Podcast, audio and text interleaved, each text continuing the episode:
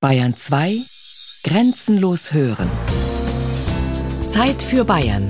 Features aus dem ganzen Freistaat. Sonn- und Feiertags kurz nach 12. Bayern genießen.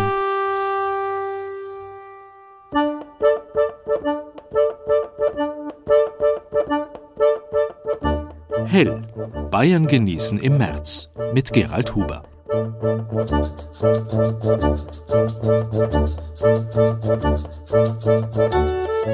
Herzlich grüß Gott zu unserem Bayern genießen Magazin jetzt schon im meteorologischen Frühjahr. Längst haben die Tage ihre finstere Kürze hinter sich gelassen und erstrahlen wieder. Die wenigen Farben sind kräftig und klar in der immer noch kalten Luft, die jetzt so durchsichtig scheint wie kaum sonst irgendwann im Jahr. Da ist es naheliegend, unsere heutige Sendung unter ein entsprechendes Motto zu stellen. Hell trinken. Bier ist nicht gleich Bier. Hell sehen. Altdeutsche Butzenscheibenromantik. Hell wachsen. Gewächshäuser im Botanischen Garten Erlangen. Hell steigen. Höhenlicht tanken mit dem Flieger. Hell malen. Künstler und ihr Licht. Hell kochen. Spätzle. Das schwäbische Geschenk an die kulinarische Welt. Freuen Sie sich auf eine freundlich genussreiche Mittagsstunde.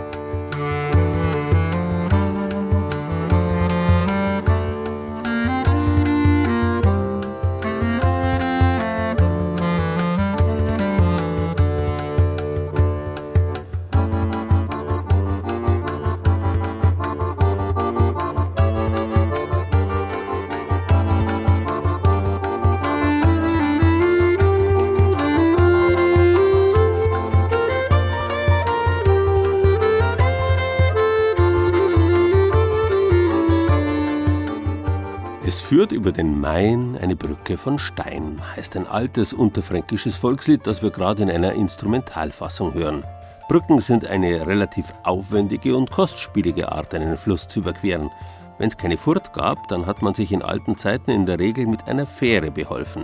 Hallo! So hat man ursprünglich gerufen, um den Fährmann vom anderen Flussufer zu holen. Heute ist das Hallo zu einem saloppen Gruß verkümmert, der kaum mehr was ahnen lässt von seiner einstmals großen Bedeutung und noch größeren Verwandtschaft. Und da sind wir beim Ursprung des Wortes hell.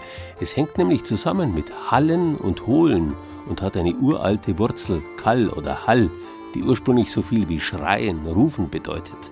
Das englische to call hängt damit zusammen und ähnliche Wörter in vielen anderen Sprachen. Wenn man den Fährmann zum Überholen holen will, muss man ihm rufen, dass es halt. Und letztlich können auch Licht und Farben laut und schreiend sein, wie wir alle wissen. Und in diese Richtung hat sich dann das Wort weiterentwickelt, als Gegensatz zu dunkel. Als man im 19. Jahrhundert das untergärige Bier erfand, das ganz anders als das übliche dunkle Bier golden ausgeschaut hat, da hat man es Helles getauft. Ursprünglich war das Helle eine Spezialität. Danach wurde es zum Standardbier. Aber trotzdem, hell und hell ist bis heute nicht das gleiche. In der kleinen Brauerei Berghammer in Oberndorf bei Regensburg. Vier Leute füllen das frische Bier ab. Hier werden die Flaschen noch per Hand in die Kästen gestellt. Das geht halt bei uns aber nicht ganz nicht vollautomatisch. Wir müssen unsere Flaschen schon ein paar Mal mit der Hand gegangen. Auch der Bügelflasche ist natürlich etwas schwieriger zum Handeln wie eine normale NRW-Flasche mit einem Kronenkorken drauf. Aber ich hab, wir haben immer Bügelflaschen gehabt und ich würde auch nicht weggehen von der Bügelflaschen, obwohl es ein größerer Aufwand ist. Hans Berghammer produziert ganze 2000 Hektoliter Bier im Jahr. Das würde dem Chef eines großen Bierkonzerns nur ein müdes Lächeln entlocken.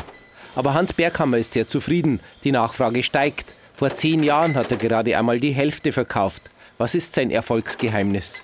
Qualität, Tradition, handwerklich gebrautes Bier, regional. Regional ist halt momentan sehr im Gespräch und wir waren immer schon regional, wir werden auch regional bleiben. Wir können nicht groß werden, wollen wir auch gar nicht. Hans Berghammer produziert Helles, Weizen und Dunkles. Sein Markenzeichen ist, dass die Biere naturtrüb sind. Es sieht nicht nur anders aus als die meisten Biere, es schmeckt auch anders. Warum filtriert man ein Bier? Zwecks der Optik. und hauptsächlich wegen der Haltbarkeit natürlich. Und ein Bier, das lang haltbar sein muss, muss relativ scharf filtriert werden. Und bei der Filtration geht natürlich auch Geschmack verloren. Und darum bin ich der Meinung, ein unfiltriertes Bier, also ein kellertrübes Bier, ist vom Geschmack her gehaltvoller wie ein filtriertes Bier. Unfiltrierte Biere halten natürlich nicht so lang, aber das ist für die Brauerei Berghammer kein Problem. Wir geben auf unser Flaschenbier vier Monate Haltbarkeit. Es sollte sicherlich länger, aber warum sollte man mehr geben? Ich bin der Meinung, wenn man da drei Bier kauft, sollte nach vier Monaten schon drunter sein. Wir füllen jede Woche ab und das Bier, was wir noch eine Woche abfüllen, das verkauft man in der Woche. Also es kommt frisch zum Kunden oder frisch zum Verbrauchermarkt. Und da steht es auch nicht lang rum. Wenn man das alles einhält, dann gibt es da keine Probleme. In der bekannten Brauerei Kneitinger in der Regensburger Kreuzgasse. Die beiden großen Kupferkessel sieht man schon von der Straße aus durch die großen Fenster. Herr im Haus ist hier Braumeister Albert Kellner. Ja, das ist eigentlich mit die, die heiligste Halle der Brauerei Kneitinger. Das ist das Herzstück der Brauerei. Wir befinden uns jetzt mitten im Sudhaus und stellen gerade ein Bier her, ein Pilsner Bier allerdings, muss ich sagen, das auch sehr hell ist. Und im Jargon der Regensburger wird er das Kneitinger Edelpilz auch Helles genannt. Warum das so ist, das wissen wir jetzt nicht so hundertprozentig, aber das hat seine Ursprünge schon vor längerer Zeit.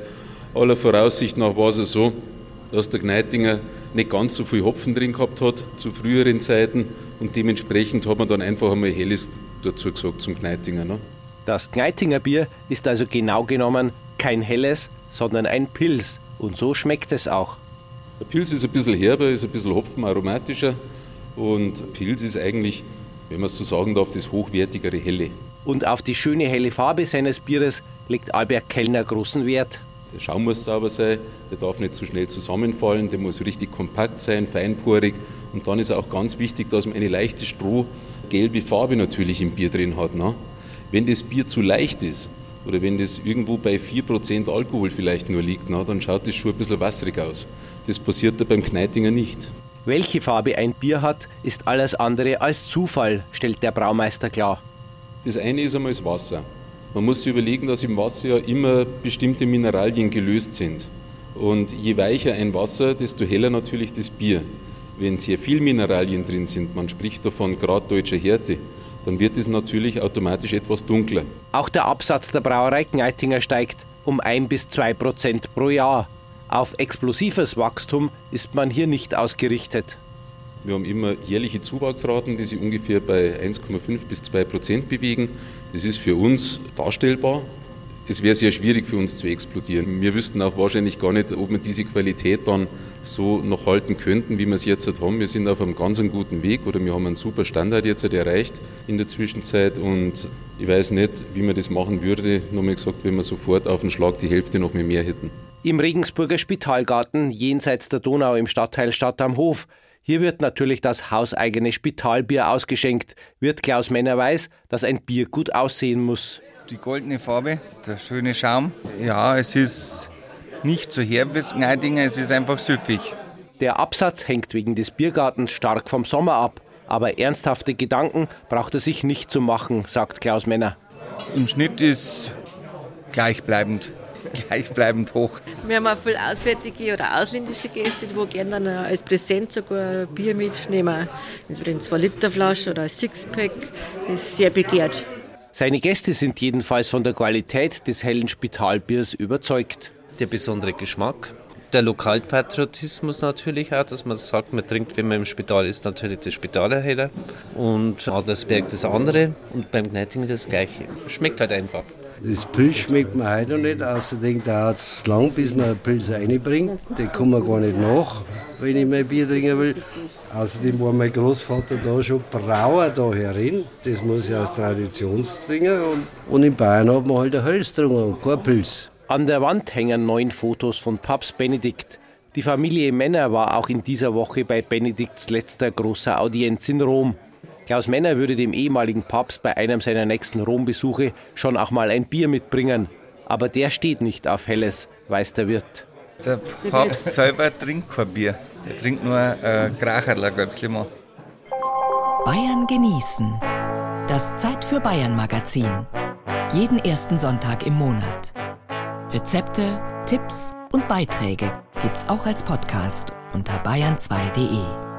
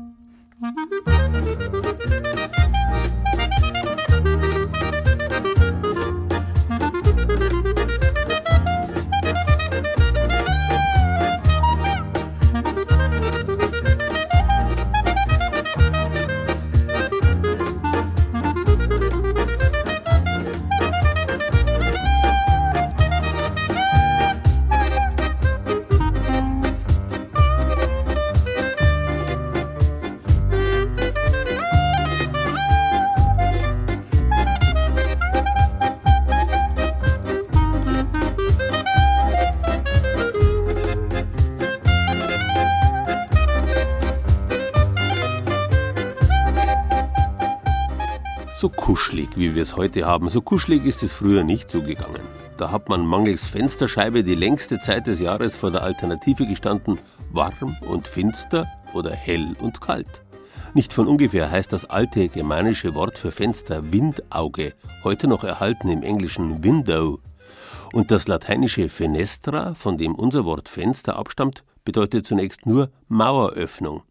Es hat bis ins 9. Jahrhundert gedauert, bis man fähig war, flaches Glas herzustellen, mit dem man Fenster verschließen konnte, ohne das Licht auszusperren. Und erst weitere vier bis fünf Jahrhunderte später waren die kleinen runden Putzenscheiben auch in Bürgerhäusern allgemein verbreitet. Die Glashütte Lamberts in Waldsassen stellt bis heute, wie in alten Zeiten, mundgeblasenes Fensterglas, selbstverständlich auch Putzenscheiben her. Wer zu den Putzenscheiben von Lamberts Glas in Waldsassen will, der muss früh aufstehen. Bereits um 4 Uhr in der Früh beginnen die 71 Mitarbeiter in der über 100 Jahre alten Werkshalle mit ihrem Tagwerk, erklärt Geschäftsführer Hans-Rainer Meindl. Es fängt an bei ganz kleinteiligen Dingen wie Putzenscheiben, die wir in vielen Farben und vielen Größen machen, und endet bei entweder farbigem Glas, für Farbglasfenster, typischerweise in Kirchen, aber auch in der profanen Kunst, oder bei Fensterglas für denkmalgeschützte Gebäude, weil es vor dem Jahr 1905 faktisch ausschließlich mundgeblasenes Fensterglas gab. Alte Glasreste, Sand, Soda, Kalk und bestimmte Metalloxide eingeschmolzen in 1100 Grad heißen Öfen. Das ist die Ursuppe, aus der die bunte Welt der mundgeblasenen Farbgläser und Putzenscheiben wird. Im Wesentlichen sind es drei Schritte. Zunächst einmal holt der sogenannte Anfänger, nicht weil er es das erste Mal macht, sondern weil er das Glas anfängt aus dem Ofen raus, mit der Glasmacherpfeife Glas und formt den zu einem Ballon. Der Glasmachermeister macht aus dem Ballon einen Zylinder und im dritten Schritt wird dieser Zylinder eben durch Wiedererhitzen, nachdem er der Länge nach aufgeschnitten ist, zu einem flachen Stück Glas.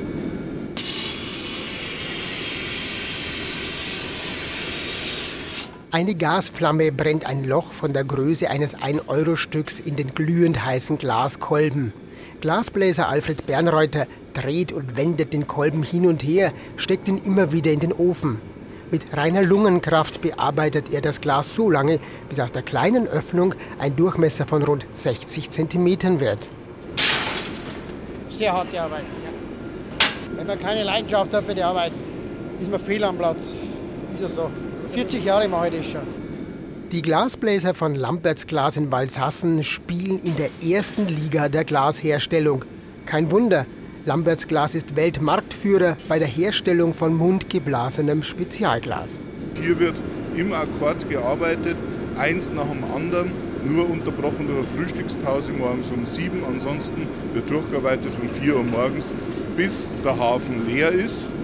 Dann endet die Schicht, nicht vorher und länger arbeiten geht auch nicht, weil dann kein Glas mehr da ist. Dann wird der Arbeitsplatz noch aufgeräumt und dann ist die Schicht zu Ende. Putzenscheiben in allen Größen und Farben stapeln sich bei Verkaufsleiter Herbert Helgert. Die Kundschaft für Putzenscheiben kommt aus der ganzen Welt, vor allem aus den USA und aus Italien. Benötigt werden diese Originalbutzen für Kirchen, historische Profanbauten und für Privathäuser, die auf alt getrimmt sind. Zurückliegend weiß ich in England zum Beispiel, das war eine große Bibliothek, Manchester oder Birmingham. Da sind damals hellgrünliche Putzen, ich, ich denke um die 7.000, 8.000 Putzen verarbeitet worden. Ne? Aber diese Größenordnungen sind bei Lamberts eher selten. Meistens liegen die Bestellungen bei 500 bis 800 Stück. Der Anteil von Butzenscheiben am Gesamtumsatz macht gerade mal 5% aus. Das meiste Geld verdient Lamberts mit Sonderanfertigungen. Farbiges Glas für Kathedralen etwa, erläutert Geschäftsführer Hans-Rainer Meindl. Das sind die Entwürfe für die Kathedrale von Reims. Die hat der deutsche Künstler Imi Knöbe gemacht, Ausführung durch ein französisches Glasstudio in Reims, Simon Mark. Und das ist hundertprozentig Lamberts Glas. Hochkomplizierte abstrakte Formen in klassischer Bleiverglasung. In der Kathedrale von Reims hängen diese Fenster links und rechts neben den berühmten Chagall-Fenstern dort. Trotz dieser imposanten Aufträge, die Nachfrage nach mundgeblasenem Farbglas im Allgemeinen und original hergestellten Butzenscheiben im Besonderen geht weltweit zurück. Hinzu kommt die aktuelle Schwäche in der Weltwirtschaft. Das macht auch Lamberts zu schaffen. Dabei hat nicht industriell hergestelltes Naturglas ungeahnte Vorteile, schwärmt Mitarbeiter Andreas Hartl. Die Brillanz erreicht man weder mit Folientechniken noch mit Lackierungen. Es muss im Glas enthalten sein. Das macht die Schönheit aus. Und unsere Putzen, da ist wieder jeder anders leicht in seiner Bewegung, wie der Nabel abgebrochen ist. Und das macht die Lebendigkeit von unserem Putzenverband aus. Es ist nicht zu überhören. Die Mitarbeiter bei Lamberts in Walsassen sind leidenschaftliche Liebhaber von Naturglas. Und deshalb können sie es nicht ganz verstehen, wenn bei der Sanierung von alten Gebäuden ausgerechnet beim Glas gespart wird. 100 Euro pro Quadratmeter kostet beispielsweise manuell hergestelltes Fensterglas. Ein solcher Preis müsste doch drin sein, meint Lamberts Chef Meindl. Leute gehen sehr leichtfertig mit kulturellem Erbe um. Ja. Kaum ist ein Stück Glas ein bisschen billiger als mundgeblasenes Glas, sagt man ja, dann nehmen wir halt das. Aber aus diesen Fenstern schauen wir jeden Tag raus. Wir übersehen das manchmal. Die Fenster sind von außen die Augen des Gebäudes und von innen, ich schaue immer durch. Und wenn ich mich dann jeden Tag daran freuen kann, dass ich sehr schönes Glas drin habe, dann sind 3.000 oder 4.000 Euro auf die Lebenszeit von einem Haus gerechnet, glaube ich, eine sinnvolle Investition. Butzenscheiben heißen übrigens so, weil sie einen Nabel, einen Putzen in der Mitte haben. Alles, was gedrungen, gestumpfert, hässlich ist, ist ein Putzen. Nicht zuletzt auch der Biber Putzemann aus dem Kinderlied.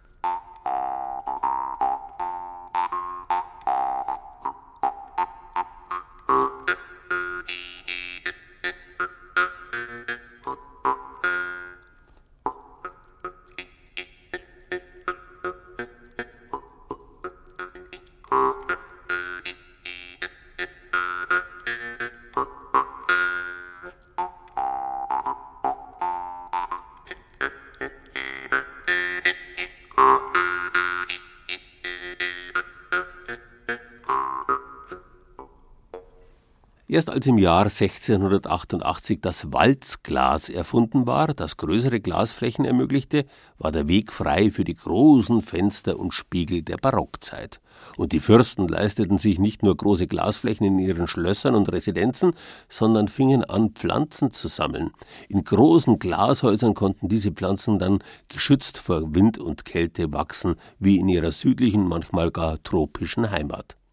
Was anfangs nur der fürstlichen Selbstdarstellung diente, wurde bald auch Gegenstand der wissenschaftlichen Arbeit, womit botanische Gärten mit ihren riesigen Gewächshäusern allmählich in akademische Hände übergingen, wie zum Beispiel in Erlangen. Vorsichtig pirscht man über verschlungene Pfade durch den Regenwald, vorbei an großen, fremdartigen Blättern. Es tropft und raschelt überall. Gleich könnte sich Tarzan an einer Liane vorbeischwingen, meint man. Aber nein, es ist Klaus Heuvemann, der freundlich zwischen den exotischen Blättern hervortritt. Er ist der technische Leiter des Botanischen Gartens in Erlangen und führt uns durch die vielen großen Gewächshäuser der Sammlung. Als Garten- und Landschaftsarchitekt kennt er sich bestens aus mit sonnenhungrigen Pflanzen. Wir haben also als größtes Haus hier unser Tropenhaus, wo wir jetzt gerade drin stehen. Wir haben äh, hier viele Stämme, die man erstmal nur sieht. Also man sieht den klassischen Wald vor lauter Bäumen nicht. Es ist sehr dicht unten und äh, man muss dann so ein bisschen auch einfach mal hochschauen, um überhaupt die Pflanzen zu sehen. Und da hängen dann in diesem, diesem dichten Netzwerk auch aus Lianen, also Kletterpflanzen, hängen dann auch immer nochmal epiphytische Fahne zum Beispiel oder Bromelien und auch einige Orchideen hängen dann sozusagen nochmal in den Pflanzen drin. 14 Meter hoch ist dieses Glashaus und nach oben hin wird es darin immer heller. Ohne Verglasung könnten die Pflanzen unseren Winter hier nicht überstehen. Licht brauchen zwar alle Pflanzen, aber das richtige Maß an Helligkeit ist entscheidend. Die Sukkulenten leben natürlich in einer Region, da ist es sehr, sehr, sehr hell und sonnig. Die Tropen sind dann aber schon wesentlich schattiger. Also ähm, hier im Regenwald, am Regenwaldboden wächst fast nichts mehr. Da ist es stockfinster, auch in der Natur. Und äh, da ist dann das Leben in den Baumkronen. Die meisten Pflanzen oder die höchste Vielfalt lebt dann sozusagen auf den Bäumen direkt am Licht. Nicht nur die Dosis Licht ist wichtig, sondern auch welche Art von Licht durch die Scheiben dringt. Denn Glas ist nicht gleich Glas. Zu Hause versucht man ja möglichst äh, Energie eben auch zu sparen. Entsprechend sind diese Gläser, diese Fenstergläser heute mit Beschichtungen versehen. Für die Pflanzen im Zimmer bedeutet das, dass häufig äh, sie viel, viel weniger Licht verfügbar für sich bekommen, als wir den Einschein haben. Wir sehen natürlich nur, es ist hell, aber das ist für die Pflanzen vielleicht nicht das Licht, was sie unbedingt bräuchten. Doch wehe, wehe, wenn ich die vielen Scheiben sehe. Wer soll die alle blank putzen? Jede Hausfrau bekommt schon beim Anblick eine Krise. Ja, die kriegen wir auch. Wir haben auch da wenig Chancen, hier wirklich mal äh, die Fenster zu putzen. Das ist auch ein Problem. Gerade durch die hohe Feuchtigkeit veralgen die natürlich leicht. Wir versuchen da immer mal ein bisschen nachzuhelfen, aber so ganz kriegen wir das dann auch nicht in den Griff. Ne? Die Verglasung hier ist jetzt relativ neu, aber wir haben hier auch alte Scheiben, die sind äh, völlig blind und trüb. Vom Tropenwald schleichen wir weiter ins nächste Haus, wo es schon bedeutend heller ist. Ja, hier sind wir jetzt in der Mangrove. Das ist also ein, ein großes Wasserbecken, wo auch Pflanzen sozusagen in dieser Übergangszone vom Land zum Wasser stehen. Die stehen im Grunde genommen auch mit den Füßen dann im Wasser. Dadurch haben sie wenig Sauerstoff an den Wurzeln, müssen solche Stelzwurzeln oder Luftwurzeln bilden. Und das sind natürlich diese Grenzbereiche eben auch zwischen Land und Wasser wo auch sehr viel Licht zur Verfügung steht für die Pflanzen. Also hier sind auch wirklich ja, Exemplare, die in der Natur sehr hell stehen. Das Wasser reflektiert sogar noch teilweise Licht. Und hier in diesem Haus sind sie auch ähm, auf der Südseite. Das ist eine große schräge Südfassade hier. Äh, da kommt auch sehr viel Licht rein. Manche haben auch sehr große Blätter, mit denen sie auch sehr viel Licht dann einfangen können. Aber auch ein zu viel an Helligkeit kann gefährlich werden. Ja, natürlich. Also auch Pflanzen können natürlich am Licht verbrennen. Wir merken das immer, wenn wir unseren Gummibaum vom dunklen Wohnzimmer dann nach draußen stellen auf dem Balkon im Sommer. Da wird er erstmal braun und verliert seine Blätter. Der hat sich die Blätter im, Winter an den Schatten, an das relativ wenige Licht angepasst. Und wenn dann die Pflanzen sozusagen einen krassen Wechsel bekommen, dann verbrennen die bzw. die werfen die Blätter ab und bilden Lichtblätter dann, die da nochmal besonders dran angepasst sind. Von tropischer Wärme geht es ins recht frische, nur 10 Grad kühle Nachbarhaus. Ja, wir sind jetzt im Kakteen bzw. im Sukkulentenhaus, wo also viele Pflanzen oder fast alle Pflanzen in irgendeiner Weise an Trockenheit angepasst sind. Wir kennen eben die klassischen Kakteen, aber auch Agaven, Aloen. Solche Pflanzen findet man hier. Und äh, auf den ersten Blick fällt schon auf, dass hier sehr viel grau, silbrig, graues vorherrscht. Also die Pflanzen sind insofern angepasst auch an sehr, sehr hohe Lichteinstrahlungen, wenn wir an die Wüsten denken. Und alles, was grau und weiß ist, reflektiert Licht. Ähm, also weiße Haare zum Beispiel an vielen Kakteen oder ähm, ein Wachsüberzug soll überschüssiges Licht reflektieren wie ein Spiegel. Trotzdem hängt hier über einem Topf sogar noch ein Scheinwerfer. Er versorgt die wohl sonnenhungrigste Pflanze mit einer extra Portion Helligkeit.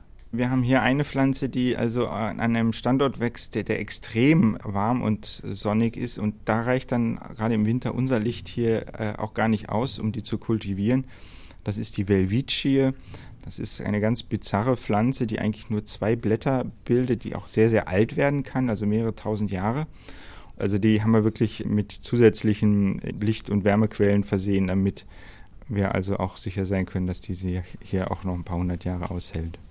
Der Hit bei den Besuchern ist das Nutzpflanzenhaus, wo man Mango, Kakao, Vanilleorchideen, Baumtomaten, Zimt und viele andere tropische Pflanzen findet. Wir haben hier eigentlich auch äh, relativ äh, lichte Bedingungen. Es gibt aber hier so eine Schichtung, dass wir also höhere Pflanzen haben, die dann auch ein bisschen Schatten spenden.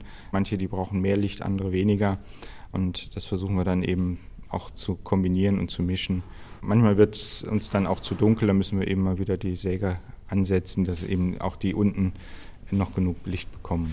Natürlich gilt im Botanischen Garten überall Pflücken verboten, besonders im Nutzpflanzenhaus. Wer allerdings unbedingt Mango, Vanille, Zimt und Co. auch verzehren will, der braucht nur wenige Schritte aus dem Botanischen Garten hinaus, hin zum Erlanger Schlossplatz zu gehen, ins alteingesessene Café Mengin. Ich bin der Konditormeister, der Herr Dunkel. Ich habe Vanille-Quark-Törtchen hergestellt mit einem Mango-Mandel außenrum. Im Endeffekt nichts anderes als Vanillequark anmachen, Gelatine reintun, dann ein bisschen von der Masse wegnehmen, Mango pürieren, in die Masse einrühren, einspritzen in eine Form und den Quark dann reingeben, damit er die Masse nach außen drückt. Also Vanille haben wir drin, Schokolade haben wir drin, Mango haben wir drin, die Physalis-Frucht noch als Garnitur und die ist auch dann noch mit einer Schokoladenstick festgesteckt, also sprich, dass man im Endeffekt auch alles essen kann und nicht einen Holzspieß oder irgendwas dann dran hat. Dazu eine Tasse aromatischen Kaffee oder Kakao. Vom hellen Pflanzenhaus ins duftende Kaffeehaus. In Erlangen kann man beides mit allen Sinnen vorzüglich genießen. Das Rezept für die Mango-Vanille-Quarktörtchen vom Konditormeister Dunker aus dem Café Mengin in Erlangen gibt es zum Herunterladen auf unserer Internetseite bayern2.de-Zeit für Bayern.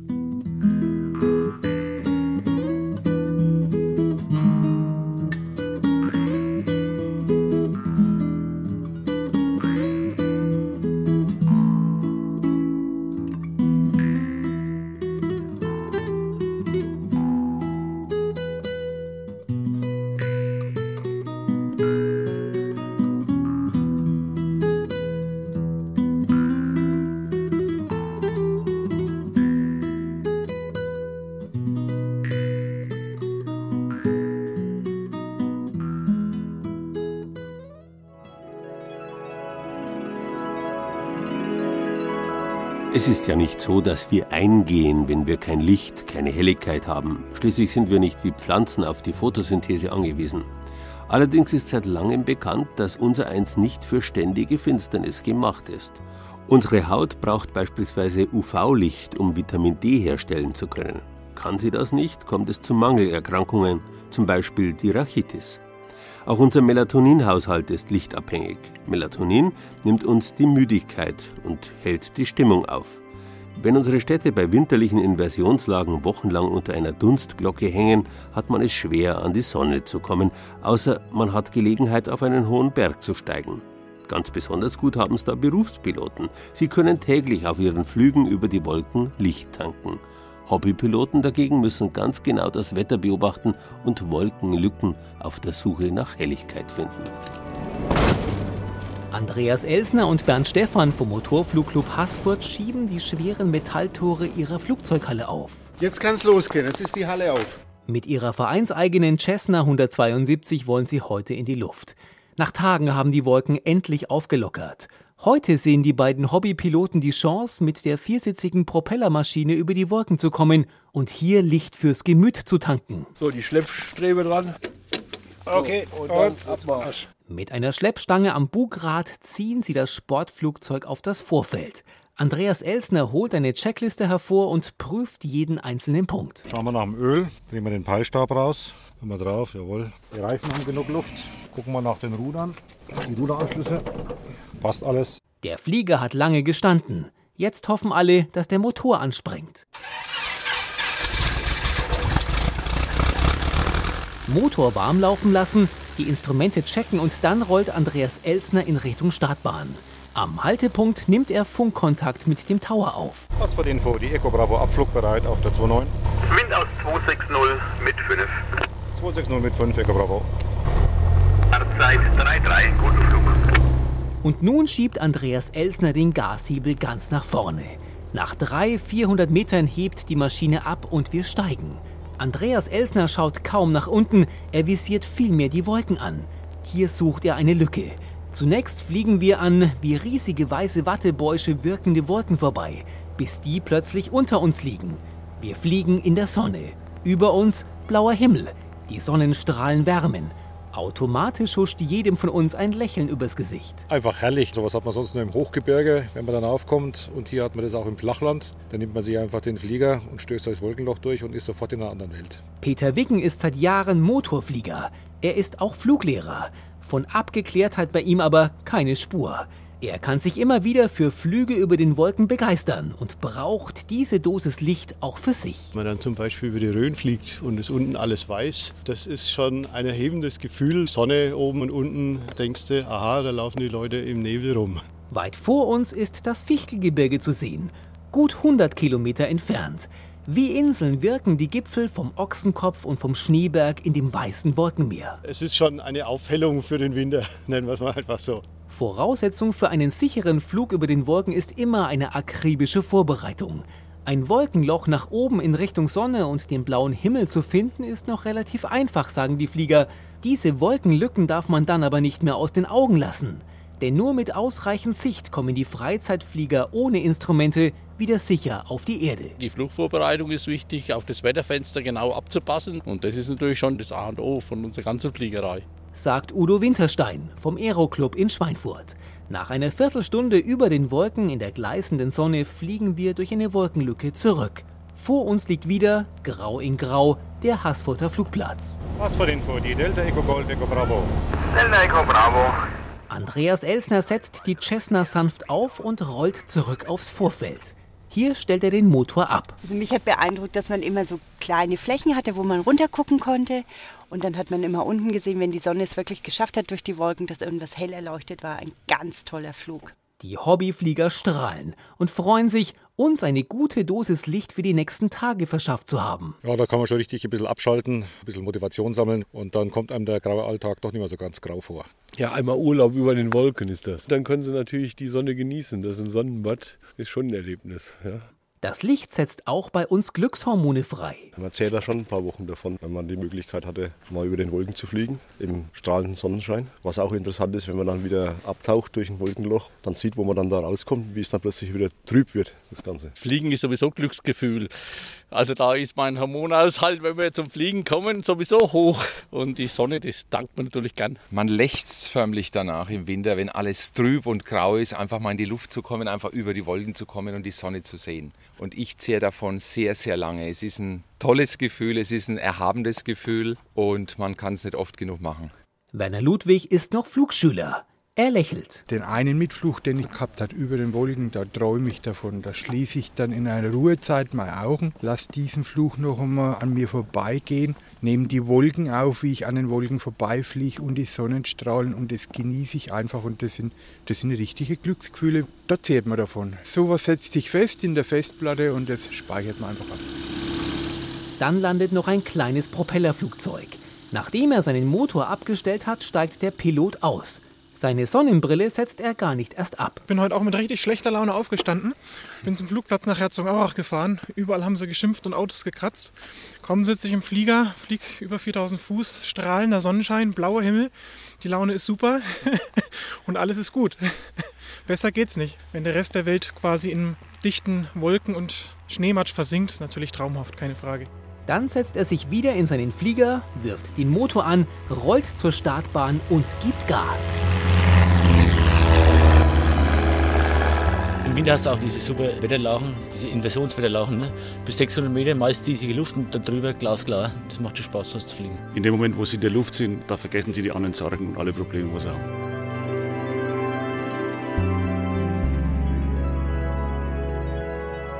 Übrigens, wer als simpler Fußgänger auch einmal in die Luft gehen und damit zur Sonne kommen will, hat auf vielen kleinen Flugplätzen die Chance zum Mitfliegen. Die Kontakte für den eben porträtierten Flugplatz Haßfurt finden Sie auf unserer Internetseite bayern2.de Zeit für Bayern. Flieger,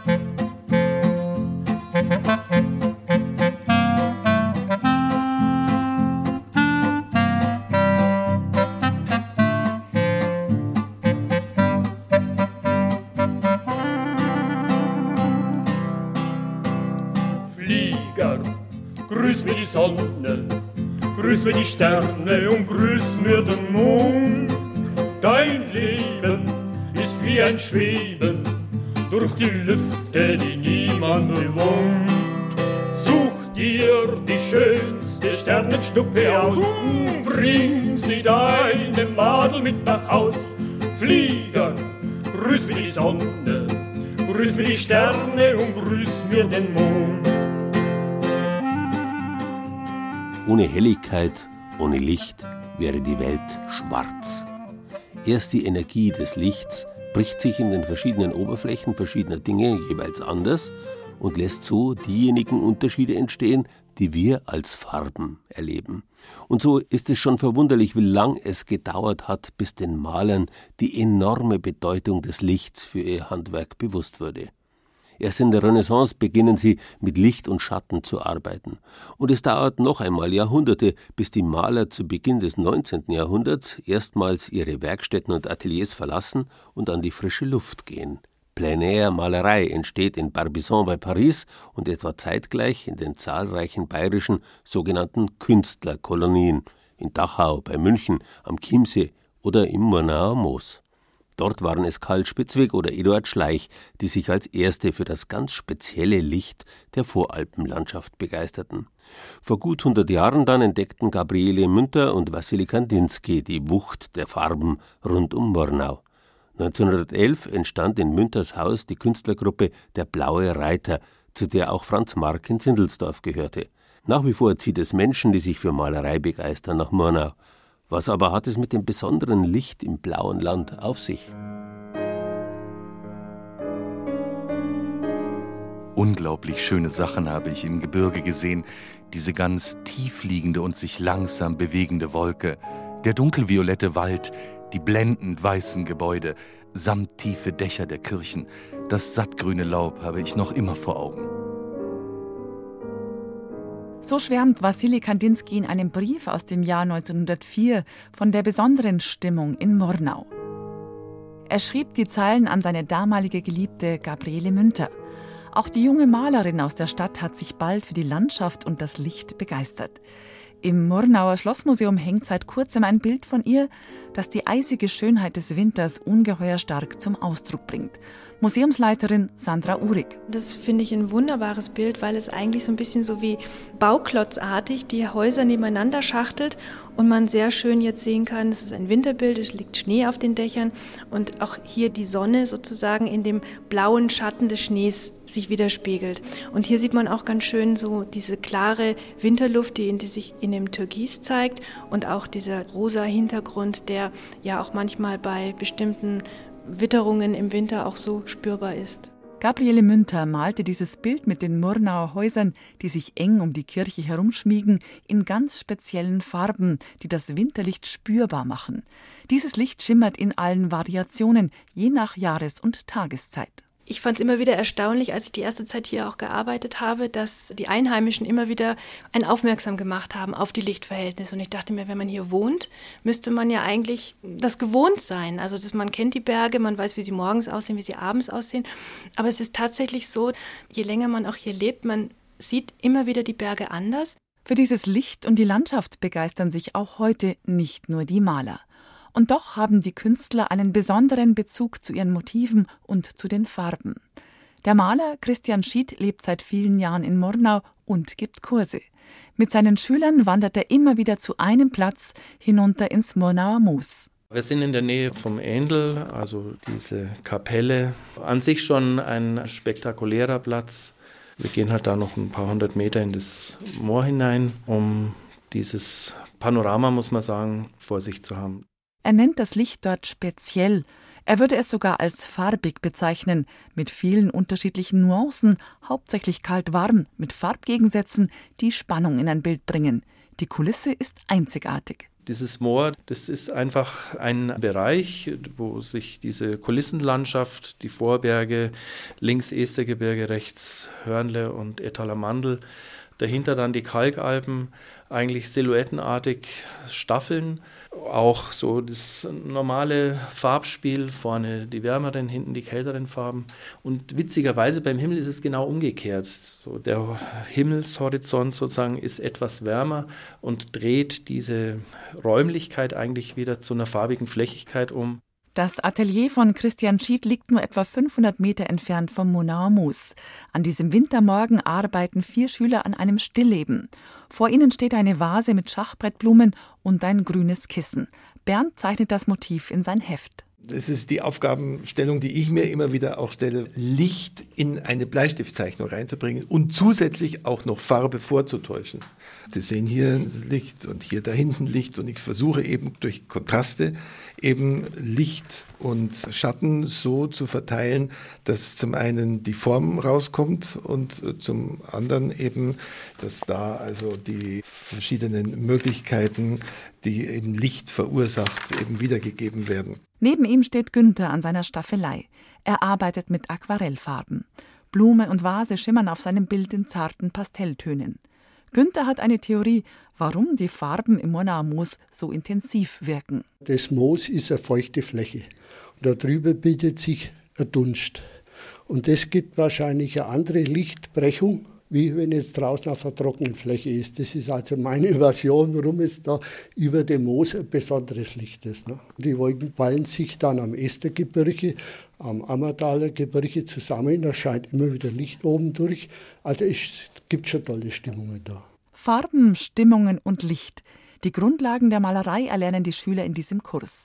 Sie arbeiten seit Jahren jede Woche zusammen. Traudl hatte an dem faszinierenden Licht in der Landschaft nicht nur Freude. Am Anfang hat mir das, wie wir also mit dem äh, Herrn Schied rausgegangen sind, zur Verzweiflung gebracht, weil das Licht sich natürlich ständig verändert und dann habe ich angefangen, ne? dann war also zuerst auf der rechten Seite das Licht, ne? weil das von Osten kommt, wenn man am frühen Morgen, dann wandert natürlich die Sonne und auf einmal war da auf der rechten Seite dann ganz dunkel. Der Maler Christian Schied nennt das Moos einfach einen, im wahrsten Sinne des Wortes, malerischen Fleck.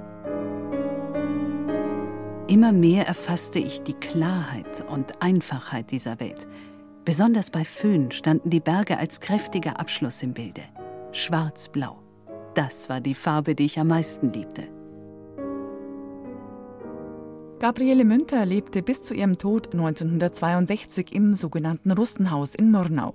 Sie hat wenig über ihre Leidenschaft geschrieben, dafür umso eindrucksvoller gemalt. Die nächste Sonderausstellung im Murnauer Schlossmuseum trägt den Titel Alpenglühen. Das Besondere daran ist, und das versuchen wir ja dann auch in der nächsten Ausstellung Alpenglühen zu zeigen, dass der Farbwert eigentlich das Licht zeigt, also so wie die Wiesen wirken oder wie die Berge sich zeigen und dass man das Licht einfach auch in den intensiven Farben nachvollzieht. Ganz besondere Bilder mit purpurleuchtenden Bergen und treuenden Gewittern zeigt die neue Sonderausstellung mit dem Titel Alpenglühen, die in gut zwei Wochen im Murnauer Schlossmuseum eröffnet wird.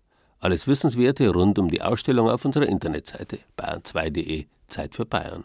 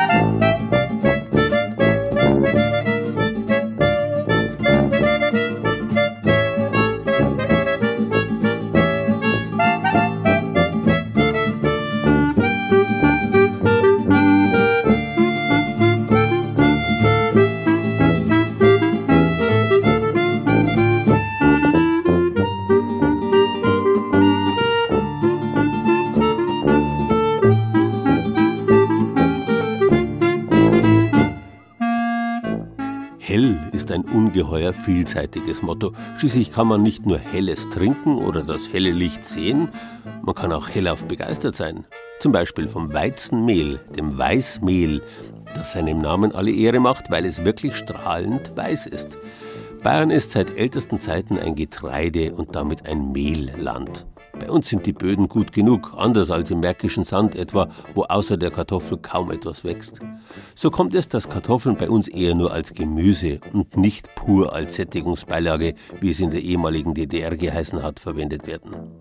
Als Beilage zu Fleisch reicht man hierzulande viel lieber Spezialitäten aus Getreide. Semmelknödel etwa in Niederbayern oder Spätzle, respektive Knöpfle, an denen die Schwaben ihre helle Freude haben, besonders wenn es um Kässpätzle mit dem hellen Weißlacker geht.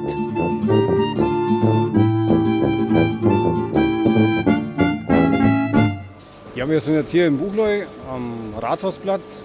Die Mühle gibt es seit über 700 Jahren, wird an dieser Stelle Getreide gemahlen. Seit über 75 Jahren in Familienbesitz von der Familie Schmid. Ja, bei uns wird richtig Mehl gemahlen. Das heißt, äh, wir kriegen das ganze Getreide im Umkreis von Buchloi Müller Arnold Schmidt lässt feinstes weißes Mehl durch seine Finger rinnen. Hinter ihm rattern die Walzenstühle. In der dritten Generation betreibt er die Mühle mitten im Zentrum der Stadt Buchloe, die sich selbst Tor zum Allgäu nennt. Hier fällt jetzt der Weizen zum ersten Mal auf die Mühle, wird durch zwei Stahlwalzen zerkleinert. Und was hier unten dann nach dem ersten Durchgang anfällt, da ist jetzt schon ein äh, gewisser Prozentsatz Dunst mit dabei. Dunst, Dunst, das ist der Fachausdruck für ein Mehl, ohne das eine schwäbische Hausfrau niemals auskommt. Griffiges Mehl heißt man das auch Spätzlemehl. Und bei uns im Schwäbischen hat man das jetzt auf Spätzlemehl sich geeinigt. Das spezielle Mehl gibt also dem Spätzle wirklich so eine knackige Eigenschaft.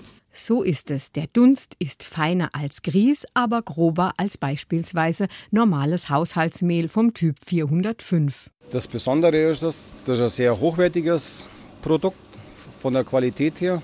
Ist gröber als wie das andere Mehl, kann deswegen etwas mehr Flüssigkeit aufnehmen und es gibt einen festeren Spätzleteig als wie vom 405 sagt der Fachmann.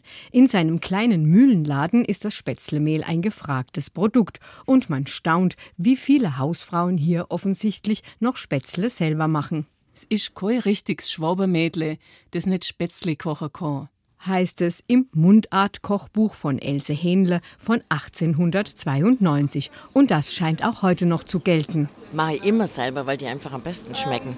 Ein Kilo Mehl und zehn Eier rein und ein bisschen Wasser und Salz und passt. Wunderbar. Teig anrühren, Spätzlehobel raus, Wasser kochen und hobeln. Wie es halt so geht. Wie man es halt gelernt hat von daheim. Von der Oma und von der Mama. Mit dem Spätzlehobel. Die schauen schon ein bisschen so aus wie so Knöpfle. Manche nehmen auch etwas Mineralwasser für den Teig, denn dann werden die Spätzle lockerer.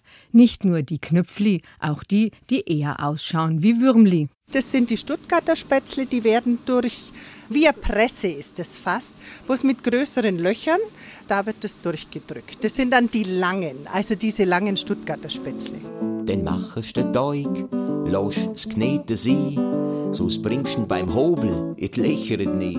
Man kann Spätzle schaben vom Brett. Dann gibt es die verschiedenen Spatzenhobel, dann gibt es die Spatzenseier, mit denen man Spätzle macht. Je nachdem, wie die Spätzle verarbeitet werden, muss der Teig fester oder flüssiger sein und er muss ordentlich geschlagen werden. Inzwischen gibt es sogar patentierte Spätzle-Shaker, aus denen der Teig ins kochende Wasser gedrückt wird. Doch egal, ob länglich, gehobelt, gesiebt oder geschabt, die Schwaben lieben ihre Spätzle in allen Variationen. Aber wissen Sie auch, warum die Spätzle Spätzle heißen? Wissen Sie das, wo der Name Spätzle her? Keine Ahnung, nee, weiß jeder. Tja, woher kommt der Name? Spatzen, Batzen, Teigbatzen aus Mehl, die man in kochendes Wasser geworfen hat, kleine Teigbatzen, Bätzle, Spätzle? Das könnte eine Erklärung sein. Wahrscheinlich aber haben die Spätzle einen lateinischen Ursprung von separare, trennen, teilen. Italienisch heißt heute spezzare so viel wie zerstückeln, schnetzeln. Wie dem auch sei, die schwäbische Leibspeise ist mindestens so vielfältig wie italienische Pasta. Also äh, Spätzle mit Linsenspätzle mit Kraut, Kässpätzle bei uns, äh, Butterspätzle als Beilagen. Spinatspätzle, Kräuterspätzle kann man auch noch machen, ja, genau. Lauchspätzle. Spätzle mit Lauchringeln einschneiden, das schmeckt ganz gut. Ja. Man kann es auch nur mit einer Sahnesoße und Schinken machen, schmeckt auch gut. Also da kann man Unmengen machen. 50 und mehr Rezepte gibt es in manchen Kochbüchern und für die ganz angefixten Spätzle-Fans seit neuestem sogar eine Spätzle-App fürs iPhone. Kässpatze sind im Allgäu da hui. Man isst in Gesellschaft selten alloi. Kässpatzen, das ist der Klassiker und das wahre Nationalgericht der Allgäuer. Wie sie zubereitet werden, da hat jede Hausfrau und jeder Wirt sein Geheimnis. Da hat halt jeder seine eigenen Mischungsverhältnisse, wie er was nehmen will. Wie gesagt, ganz wichtig sind dann nur die Zwiebel und der Butter und dann dreierlei Käse. Ein sehr geschmackiger Käse, ein sehr fetter Käse. Mindestens 40 Prozent sollten sie haben und dann nur ein bisschen Butter. Wie gesagt, das ist einfach, dass sie cremig werden. Bergkäse und Emmentaler gehören auf jeden Fall dazu und ein würziger Käse. Wer es ganz original mag, der nimmt Weißlacker, auch Bierkäse oder Weißschmierer genannt. Er ist der einzige Käse, der, so viel man weiß, tatsächlich im Allgäu erfunden und sogar patentiert wurde. Und zwar 1874 von den Gebrüdern Kramer in Wertach im Oberallgäu. Der Weißlacker ist ein ganz heller Käse, sehr würzig, sehr salzig und mit Vorsicht zu genießen, denn der Weißlacker gilt außerdem als wahre Aromabombe. Streite Käse vorsichtig, so's kann sein. Du kriegst in die Spatze, kehrige Bolla nie. Hast alles aufgeschichtet so bis an den Rand. Dann mischst noch mal als kehrig durcheinander. Und am Schluss deckst mit brauner Zwiebel alles zu. Und du wirst sehen, allen schmeckt's, keiner kriegt nur.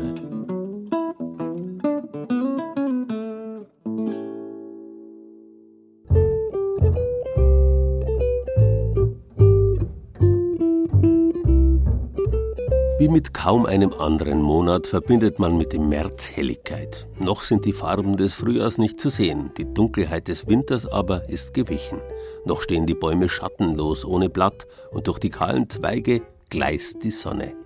Aber auch wenn sich bei Ihnen die Sonne heute nicht blicken lässt, sollten Sie sich einen Sonntagsspaziergang an der klaren Luft gönnen. Erst um drei, also in zwei Stunden, sollten Sie wieder da sein. Denn da geht Bayern genießen im Fernsehen hell und klar weiter. Bei unseren Kollegen von zwischen Spessart und Karwendel geht es diesmal um die neue Stadtbeleuchtung von Regensburg. Hört sich ein bisschen prosaisch an. In Wirklichkeit aber geht es um Lichtstimmungen und Effekte, die die Welterbestadt noch schöner machen sollen, als sie eh schon ist. In zwei Stunden auf BA Alpha. Wir im Radio wünschen Ihnen derweil einen schönen Sonntag.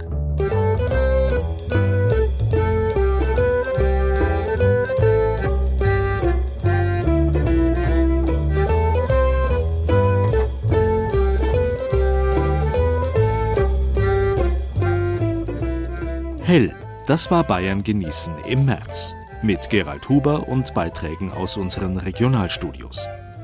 Die Geschichte zum hellen Bier machte Thomas Muckenthaler aus dem Studio Ostbayern. Siegfried Höhne porträtierte die Oberpfälzer Glashütte Lamberts. Andreas Höfig vom Studio Franken führte uns in die Gewächshäuser des Botanischen Gartens in Erlangen. Mit Norbert Steiche vom Studio Mainfranken sind wir durch die Wolken zur Sonne geflogen. Angela Braun von der Redaktion Oberbayern zeigte uns das ganz spezielle Malerlicht im blauen Land. Und wie man in Schwaben seine helle Freude an Spätzle und Weißlacker hat, darüber berichtete Hannelore Fiskus. Ton und Technik Tatjana Schewtschenko. Regieassistenz Angela Breyer. Redaktion Gerald Huber.